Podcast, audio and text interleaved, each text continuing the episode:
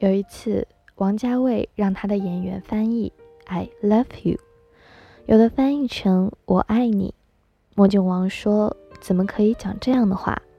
应该是我已经很久没有坐过摩托车了，也很久未试过这么接近一个人了。虽然我知道这条路不是很远，我知道不久我就会下车，可是这一分钟，我觉得好暖。”猫说自己爱上了鱼，想要鱼能够在七秒后想起它。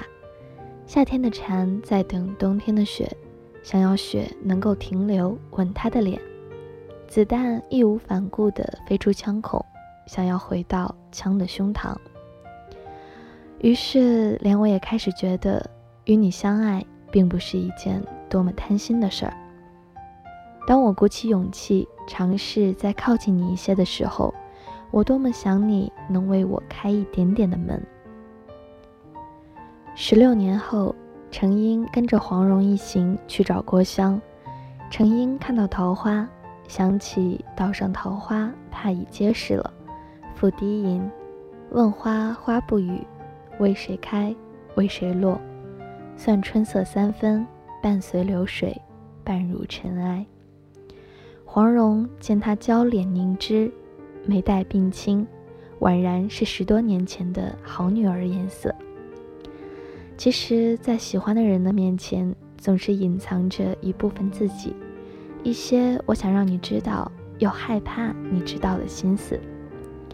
一遇杨过误终身，程英的感情如露无霜，公孙绿萼深，但是却永远最为隐忍，永远是一心望着杨过。默默关注。电影《洛丽塔》的故事讲到最后，亨伯特看到已经怀有身孕的洛丽塔时，有一段内心独白：曾经的如花妖女，现在只剩下枯叶回响，腹中的骨肉还是别人的，她可以枯萎，怎样都可以，只要我看她一眼，万般柔情皆上心头。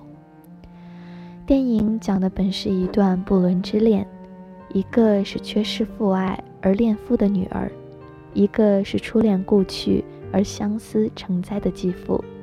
两个人看起来都是疯子，但是谁能说，每一个疯子的心里没有一个天堂？我去了你的城，走过你走的路，吃你爱吃的东西，我顺着你的经历完成了。我缺席的记忆，对一个男人来说，最无能为力的事，就是在最没有能力的年纪，碰见了最想照顾一生的姑娘。朱自清与陈竹隐谈恋爱时，一个住在清华，一个住在城里。虽然当时清华也有校车每天进出城里，但两人交往主要还是要靠书信。一九三一年六月十二日，朱自清在信中写道：“印，一见你的眼睛，我便清醒起来。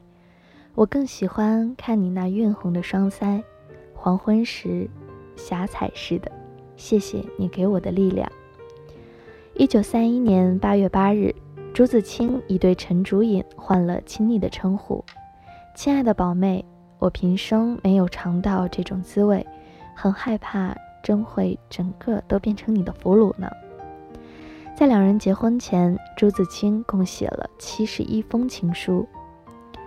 中国的古诗词中有很多写尽柔情的句子，有一首《鹧鸪天》写得十分深情真挚。从别后，忆相逢，几回魂梦如君同。今宵剩把银缸照。唯恐相逢是梦中。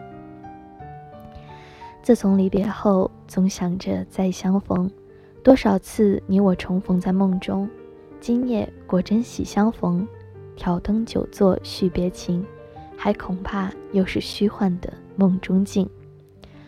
如此真切的相逢之喜，如果不是怀着万般柔情，怕是很难写出来的。恋爱这种东西，就像是打游戏练级，你初出茅庐，单纯幼稚，一往情深，刚刚完成新手任务，他已经千帆过尽，手法老练，收放自如。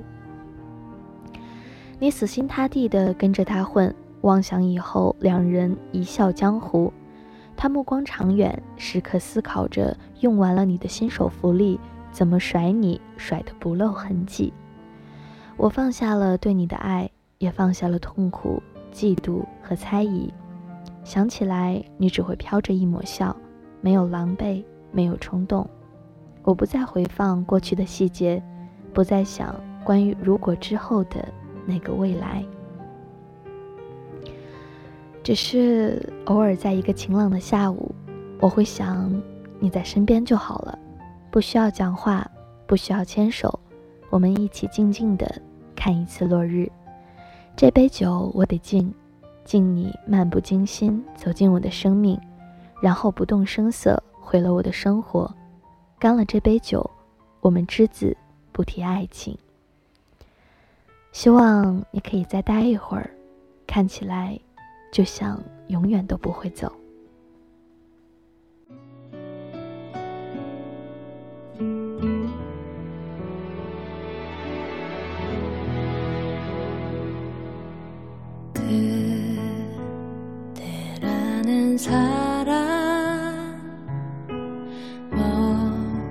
무너질까봐